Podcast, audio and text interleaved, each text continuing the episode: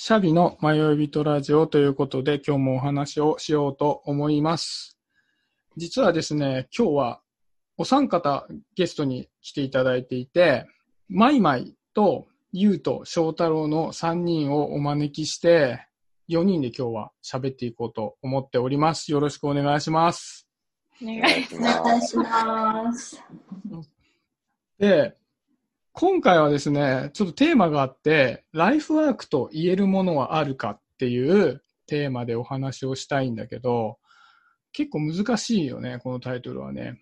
でね、ちょっとイメージで、翔太郎が一番ライフワークを語れそうな雰囲気を漂わせてるので、翔太郎どうだろう、ライフワークは？そうですね。ライフワーク、1個か、まあ2個ぐらいあるかな。あライフワークって複数のパターンだ。ないやあるあるじゃあ、ちょっと上げてみて、ちょっと。えまあ、一つはね、うん。いかに健康に生きるかっていうのは個人的にはすごいライフワークというか、ライフワークっていうとなんかちょっと難しく聞こえちゃうかもしれないけど、うんうんいかに健康に、まあ、やっぱり自分は看護師として働いてるから、いかに健康に生きるかっていうのは、すごい常に考えてるかなるほどね。それは健康を広めたいとかっていうよりは自分の健康がテーマってこと？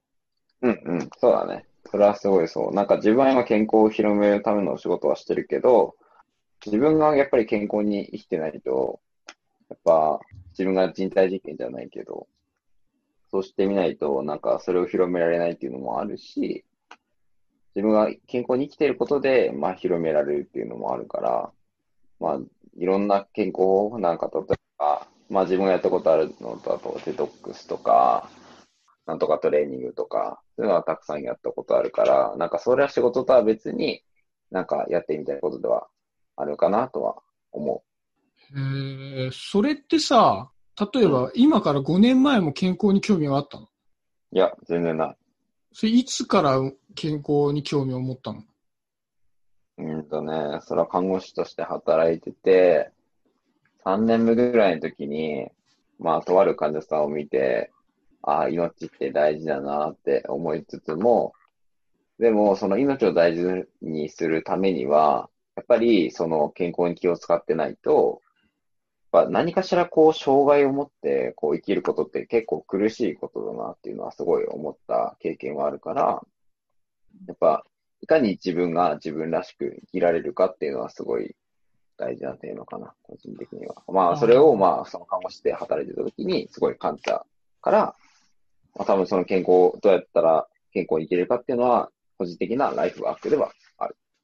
ああ、なるほどね。じゃあ自分が健康害したからとかっていうよりは、看護師としていろんな人を見てきて、うんうんあやっぱり健康を害してから、ああ、健康って大切だったんだというのでは遅いから、健康なうちから健康っていうのをテーマに生きていこうみたいなことだわ。そうだね。なるほどね。ち、ちなみにもう一つのテーマっていうのはそれと近いの？えーっとね、これはまあ、むしろ逆で、ACP って言うんだけど、アドバンスケアプランニングって言って、日本語に訳して一番近い意味意味で言うと死生観って言うんだけど、あ、死生観？死ぬか。うん。いかに死ぬかっていうのはすごい考えてて、はなんでそれをすごい考えてるかって、まあさっきその患者さんを見たからっていうふうには言ったんだけど、じゃあ、準備ができてなくて、どうやって死ぬかっていうのを考えてなくて、突然こう、例えば何かの病気で亡くなった時に、一番苦しいのって、そのなった本人じゃなくて、残された人なんだよね。でも、その残された人がすごく大変なんだけど、でも、残された人が、その、もし亡くなってしまった人のことを考えるのですごい大変っていうか、まあ苦しいじゃん。あ。うん。で、だからこそ、なんか、自分がいかに死ぬかっていうのを考えてほしいなっていうふうには個人的には思ってて、あの、いかに死ぬかを考えていることで、じゃあどういうふうに自分は死んでいきたいから、今を大切に過ごすかっていうのは、そういうふうになってくるんだよ。あの、全然イメージできないと思うけど。なるのさ。うん。あそうそうそう。だから、その、仕事はその健康に生きることはやってるんだけど、対して、ライフワーク的なところでは、自分も健康に生きる。で、その健康に生きる手前、じゃあどう死にたいから、今をどう生きる？みたいな感じのことは常に考えてはいる。まあちょっと、対局ではあるんだけど、近い感じかなとは、個人的には思っているところではある。へえ、そうなんだ。めっちゃさ、それさ、考えるの先延ばしにするテーマだよね。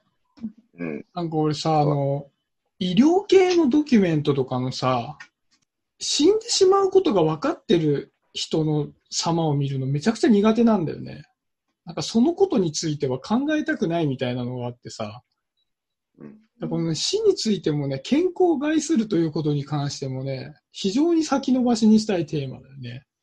なってから悪あがきだよね、これ絶対ね。なるほどね。やっぱか看護師っていうのが結構さ、そういうのを直面するからうんテーマになったみたいな感じだよね、それね。うん。なるほどなちなみに、マイマイはさ、そういう経験ってある？そういうなんか、うんあこういうことが起こったから、すごい興味を持ったとか、まあ、その、がっつりライフワークはこれですみたいなんでもいいけどさ。うんえー、そうだね。パッとで出てきたのは、うん。なんかやっぱり伝えるみたいなところを。自分の仕事にしていきたいな、みたいなのは、ここ5、6年ぐらいあるなっていうのは思っていあ、る。長いね。うん。伝えるっていうのはさ、うん、なんか何かの良さを伝えるっていうこと？うんうんうん、そうだね。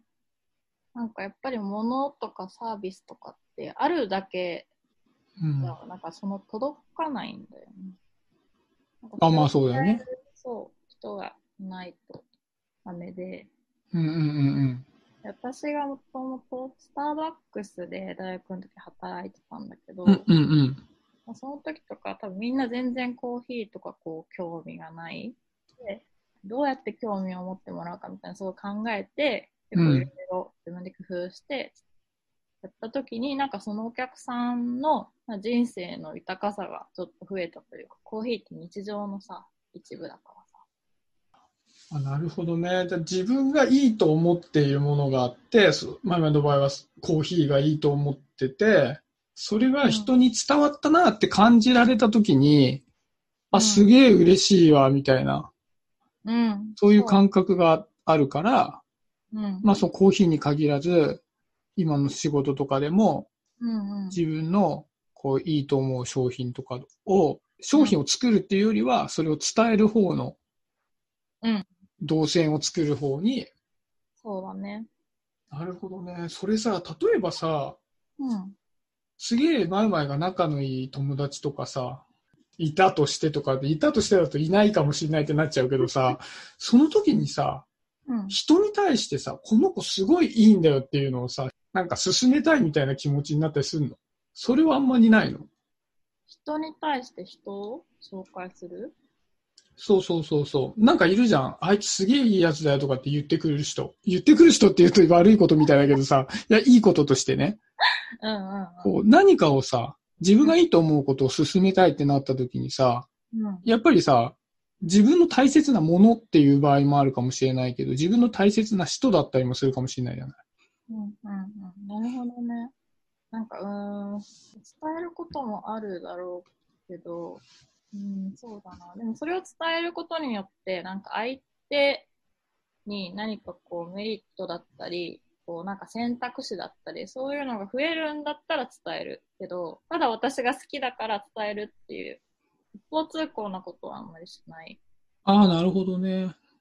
まあそっか、スターバックスなら、まあ来ているお客さんっていう時点で、まあ、何がかしらを飲もうとしてるわけだから、うん、そこで、じゃあ普通に何も考えないでコーヒーを飲もうっていうお客さんに対して、実はこういう飲み方とかこういう商品もありますよっていうラインナップが増えれば、うん。マイマイのおすすめは、すごく相手にとっては価値があることだもんね。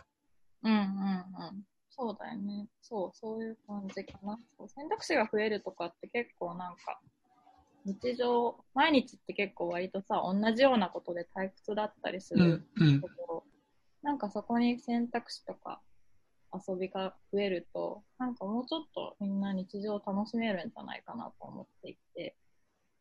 ああ、それめっちゃわかるわ。うん。なんかそれをライフスタイルだと、あ、ライフスタイルじゃない、ライフワークだとは考えたことないけどさ、うん。なんか人に勧められるってすごいいいよね。うん。なんかその時点では選択肢として入ってないものが入ってくるからさ、うん。うん。誰からも勧められなかったとしたら、それは絶対選ばないやつが入ってくるじゃん。うん。うん。うん。えー、そっか、それをライフワークにできるって素敵だな、めちゃくちゃ。言うとかもある同じような感じでライフワークにしてることとか。えーっと、私の中でのライフワークっていう定義が、その、人生を生きている中でずっとやっていきたいことかなと思っていて、その定義に沿ってるかなと思うのは今のその動物看護師っていう仕事でうん。ずっとやっていきたいと思ってるし、うん。仕事に行くぞっていう感じで仕事に行ってないっていうか、別になんか生活の中の一部としてやっている？動物看護師を。そうっていう感じがするかな。へえ。あれごめん、そのさ、動物看護師をやっている以外を知らないんだけどさ、もともと動物看護師をさ、やろうと思った時点からさ、うんそういう気持ちがあったの？それともやっててそう思ったの？あーなんかいろいろこう、まあ小さい時から動物が好きっていう、まあ、よくある話なんだけど、いろいろなバイトをやってみて、やっぱり動物以外興味があることがなかったっていうのが正しいかな。ああ。じゃいろんな仕事見たり聞いたりしてきて、あ、あそっちの動物のがしっくりくる。で別に動物がいれば私は何でもよかった。へえ。うん、だから何の仕事、動物に関わる仕事だったら何でも、ぶっちゃけ何でもいいんだけど、まあ、看護師っていう仕事にはすごいやりがいを感じるかな。できることもたくさんあるし。うーん。うん。そもそもがさ、動物看護師ってさ、あんまりさ、あ、動物看護師ってこうだよねっていうのが思い浮かばないんだけどさ、うん。その、入院している動物に対して、その、うん。予後のさ、ケアをするみたいな感じなの。普通のその人間の対する看護師。そうそうそう、動物の看護師、看護師さんって感じ。看護師さんって感じ。うん。手術とか、処方箋書いたりとかはしないけど、入院してる子の面倒を見たりだとか、あ私の場合は歯のクリーニングしてあげたりしたりとか、飼い主さんと話したりするっていうのも看護師の仕事。まあ、獣医師の先生はもちろんメインでやるけど、獣医師のサポート兼飼い主さんと、もう獣医さんとをつなぐ役っていう感じかな。へえ、それさ、ちょっと興味本位であれなんだけどさ、ど動物が好きだから動物に関わる仕事がしたいっていうのってさ、その動物の種類は問わないの？私猫あ問わない派みたいなのないの？牛とかでも全然いい。牛でもいいの？うん。ちなみに虫でもいいの？虫、虫のケアはしない。でも、イグアナとかね、そういう爬虫類とかでもいいよ。そうなんだ。ああ、そうか、うんそこで犬派、猫派みたいにはならないってことね。まあ、その、ペペットとして飼われる人が、の方がやりたいっていう人もいるし、畜産系でやりたいっていう人もいるし、いろいろあると思うけど、とその馬の面倒を見てい、だけを見ていたいとか、いろいろ人によってジャンルはあると思う。へえそこはでも切り分けはないんだ。畜産系がいいとか、ペットとして。私は特にないかな。ただ、そのペットの方が入りやすかったっていうのがあったかな。へえ、なんかすごい本質に関わること。なんかさ、それさ、人じゃダメなの？あ人には興味ない。すごいね。そう人には興味がないくて動物なんだね。そう。興味なくって、でうんもその翔太郎が言ってたみたいに、あの、死については考えたりするし、その残された人の大変さっていうのは、その残された飼い主、ペットグリーフとかもあるから、なんかこう、すごい、うんうんって納得して聞いてた。なんかそのさ、自分が人よりも動物にさ、愛が深いっていうのはさ、こういうきっかけがあったからだろうなとかさ、こういう気持ちがあるからだろうなみたいなのってあんの？その小さい時にみたいな思い出的な？まあ、小さく、小さくても小さくなくてもいいけど、何かその動機とかさ、ああ、喋らないじゃない？喋れない。ってか私たちと同じ言葉を使ってコミュニケーションをしないから、もっと知りたいっていう思いがある。で観察して見えてくることしか、に頼るしかないから、私たちうん。の職業は、その、それでなんか相手をもっとより理解したいとか、そういうふうに思うかな。へえ。じゃあ、そっか、言葉によらないコミュニケーションというか、そっちにより共感するのか、興味があるのか。そうだね。だって犬もいつ噛んでくるかわからないし、そうだね。なんか、じっと見てちょっとしたこう、動きを見て、あ、この子触ってほしくなさそうだなとか、な舐めてくれるのか噛みに来るのかも、やっぱちゃんと見てないとわからないし、自分たちがやってることに対してあんまり文句、文句とか言ってこないし、何？なんかうまくさ、針を刺さらなくてもさ、カテーテルとか入らなくても、なんかこういう人間だったら、なんか文句言われちゃうよね、みたいな。ことでも結構許されるっていうところが、許されるって動物はそう、言葉は言わないから、うんうんうんうん。なんかそういうあ甘えはあるけど。なんかそう、赤ちゃんをさ、と接する感覚うん、似てるの。似てるかな？似てる？翔太郎は赤ちゃんと接するかな？俺は全然接しないから。俺産婦人科に勤めてるわけじゃないから、俺は脳外科になっちゃうから、そう、赤ちゃんとかではないかな。なんか赤ちゃん、まあ赤ちゃんからさ、どんどん大きくなってってさ、境目がないんだけどさ、うん、やっぱり生まれてからさ、近い子供の方が、こっちが100%で理解できることってほとんどないからさ、あれ、こういうふうに思ってるんじゃないかなとかさ、そういう感じでコミュニケーションを取るじゃない。そうであるからこその愛おしさみたいなのはなんか思うわけ。自分のこう子供が生まれてからを考えたときに。なんかその感覚がずっと続いてるみたいな感じなのかなもしかしたら。動物に関して言うと。動物はね、大きくなってから変わるんだろうけど、喋れるようにはならないからね。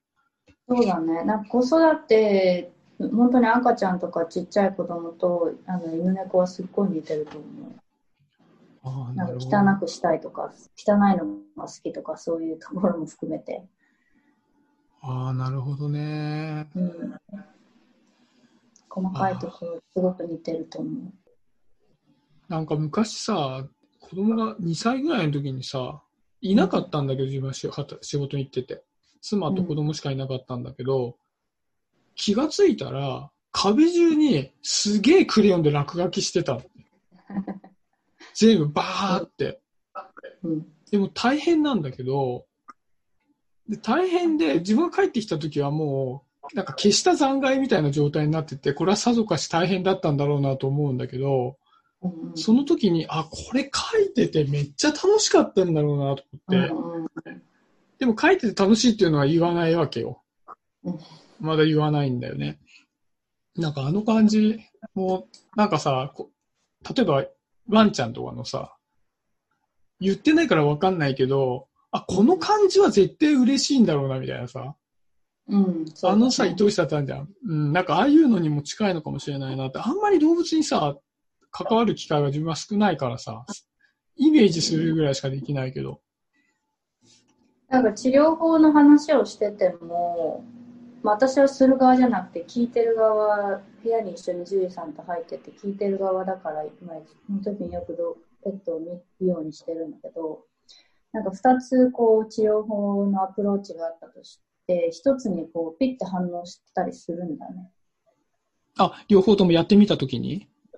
うん、やってみない。でこういうアプローチもできますよ。またはこっちのアプローチもできますよみたいな獣医師の先生が話してる時になんかあるワンちゃんをこの前見てたら一つの初めの方のアプローチの方にこうピッて反応してでそれをこうあこっちの方が合ってるかもしれないって私が言ってじゃあなんかみんなでじゃあそっちに結局そっちにしましょうかっていう話になったんだけどなんかちゃんときすごい聞いてるしなんかちゃんと見てあげれば、意思疎通をしてくれてる。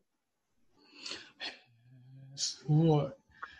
なんかさ、やっぱり、同じ生き物じゃないからさ、どういうプロセスでさ、理解してるのかっていう興味もあるね、それね。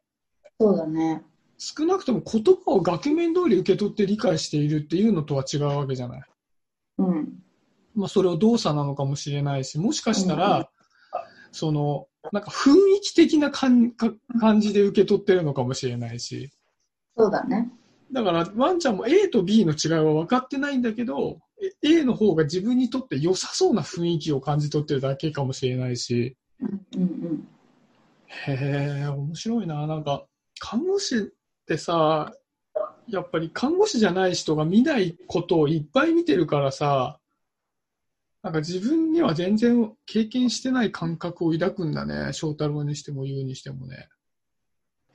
なんか結構さ、そういうのってさ、多分マイマイも言うも翔太郎もさ、今ライフワークっていうテーマで話してるけどさ、小学校の頃からこれめっちゃ好きでさ、そのまんま今もやってますみたいな感じでは、な、まあでもそっか、ユウはもともと好きなのか、動物がさ。そうだね。なんか自分は全然さ、そういうライフワークって今でもさ、ちゃんとわからないけどさ、学生の頃とかなんてもっとわかんなくてさ、うんやっぱライフワークにすることって自分が好きか得意かだったりするじゃない？